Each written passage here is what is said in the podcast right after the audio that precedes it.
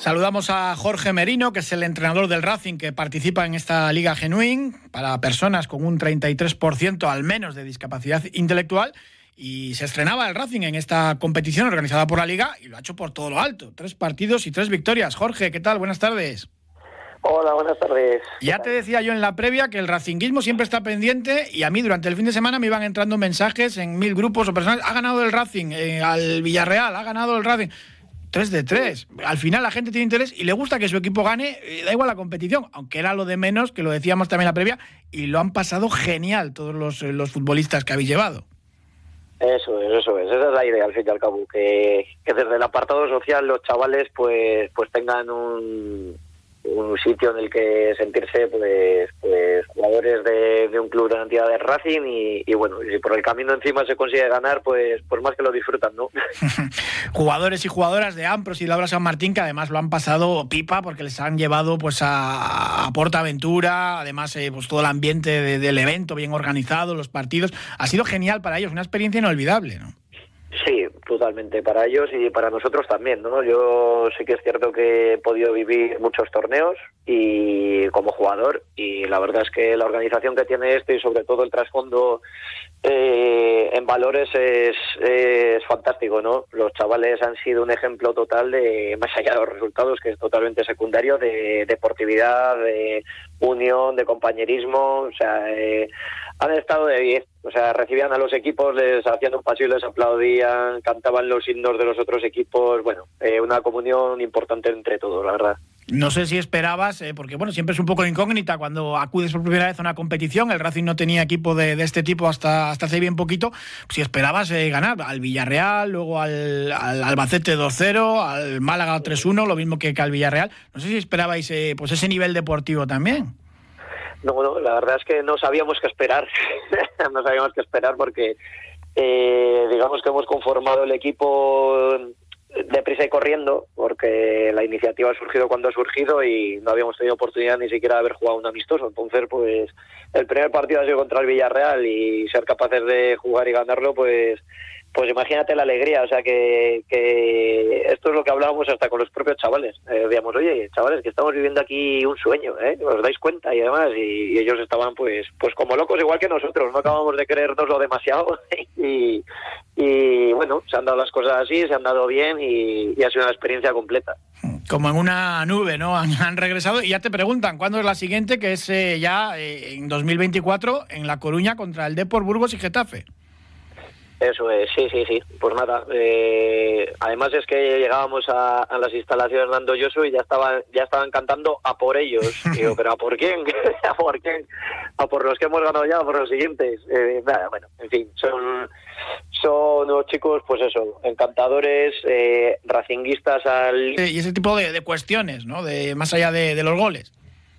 Sí, sí, sí, totalmente. De hecho, cuerpo técnico hicimos una dinámica con ellos, pues, pues para, pues para tratar de que, de que desarrollaran esa conciencia de equipo, de, de, qué cosas necesitábamos para que nos fuera bien en el torneo y demás. Fue una dinámica totalmente gestionada por ellos y, y entre otras cosas salía salía el tema del árbitro, ¿no? De ser respetuoso, de no protestar, de, este tipo de cosas y estábamos tan atentos eh, a los puntos como a la de la deportividad y al fin y al cabo, pues bueno, pues los chavales han sido ejemplares de principio a fin y, eso es lo que más nos llena de orgullo a todos y, han dado cuenta de ello también en la clasificación esa.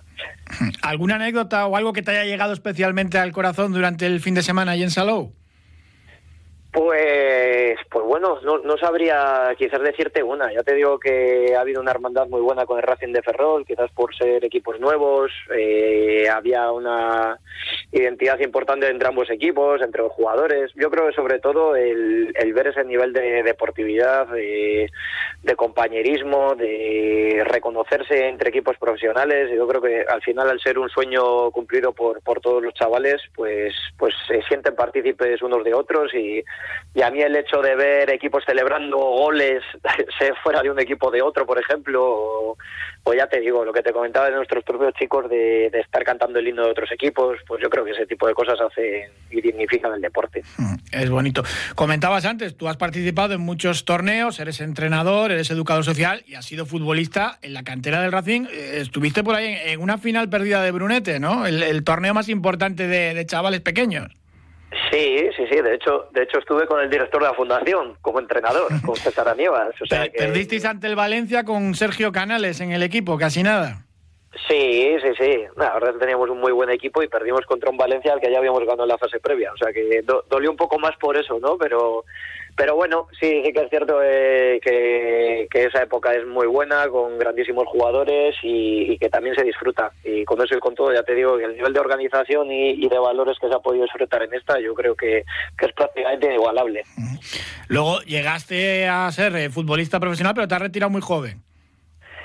Sí, sí, bueno, circunstancias al final de la vida, ¿no? Yo estoy multioperado de las rodillas, también al estilo de Sergio, solo que, bueno, un pelín más quizás, eh, y, nada, eh, me obligó, digamos, a, retirarme antes de tiempo. Yo tenía como objetivo el poder retirarme en el campo porque estuve parado 34 meses y, bueno, al final lo conseguí y, con eso me quedé, con eso me quedé. Es la otra cara del deporte, del esfuerzo muchas veces, de las lesiones, de estar ahí, que, que no todos son días de gloria, ni mucho menos. No, totalmente, totalmente. Al fin y al cabo, solo uno sabe cuál es su historia, lo que vive, su día a día, la dureza de tener que recuperarse una lesión, que normalmente ya es algo complicado, traumático, el poder estar o el tener que estar seis, siete, ocho meses fuera del terreno y, que se te junte una con otra, pues no, no es fácil, eh, implica una gestión importante a nivel personal y, bueno, pues siempre hay días mejores y, y rachas peores, pero bueno, al fin y al cabo el rehacerse y el poder seguir adelante pues pues es fundamental. Y yo creo que por eso también me identifico en cierto modo con, con las historias de vida de los chavales que tenemos que en algunos casos pues son muy muy duras. Sí sí tienen que ser duras. Y por eso es tan bonito verles felices no en el campo o visitando Portaventura. Eso es lo, lo bonito no Sí, totalmente. Yo ya te digo, yo he pasado tres, cuatro días con ellos, vamos, eh, de hecho en casa que están acostumbrados a que les cuente historias, pues yo creo que con esta están todavía más orgullosos, pues, pues porque yo mismo les transmitía esa ilusión. Al fin y al cabo, eh, cuando uno vincula con ellos, pues, pues vemos a través de sus ojos y el estar con ellos y el que te transmita esa ilusión repercute en uno mismo, pues, pues de manera, de manera importante. Pues a ver qué tal os va en la segunda fase en, en La Coruña. Preguntarte por lo de esta noche, ¿cómo ves ese Levante Racing? Pues bueno, yo creo que como todos estos partidos de segunda, ¿no? Yo tuve la suerte en su día de debutar con el Recreativo de Huelva y estar en la dinámica del primer equipo y, y es una categoría compleja. O sea, eh, cualquier partido se puede ganar, cualquier partido se puede perder. Ganar dos, tres partidos seguidos, pues implica subir seis, siete, ocho puestos. Es, es una categoría que a mí personalmente me encanta, me parece súper bonita. Y bueno, pues será un partido de poder a poder seguramente. Así que nada, con toda la confianza del equipo, a ver si es posible sacar algo positivo. Fíjate, si pierde el Racing se queda decimotercero, pero si gana por más de dos goles, es séptimo, a nada del playoff.